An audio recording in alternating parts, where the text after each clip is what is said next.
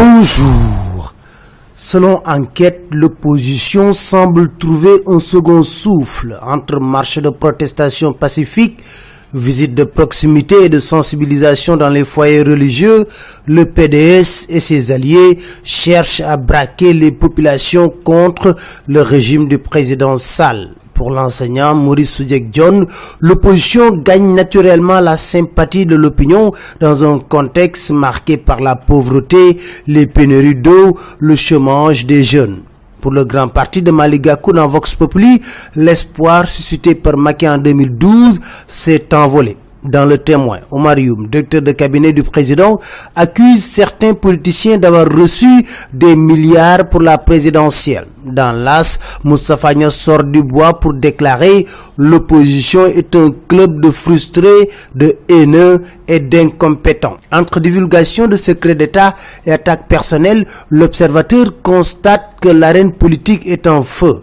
Babacar Justin Ndiaye pense que c'est très fâcheux et très dangereux pour le pays. Ismaël Majorfa, lui, est fâché contre le rapport accablant sur les droits de l'homme au Sénégal. Dans les échos, il rejette tout et soutient sur les cas Hassan Sar et Faloussen. Les enquêtes sont ouvertes et confiées à la police prévotale. Le parquet attend les résultats pour enclencher les procédures.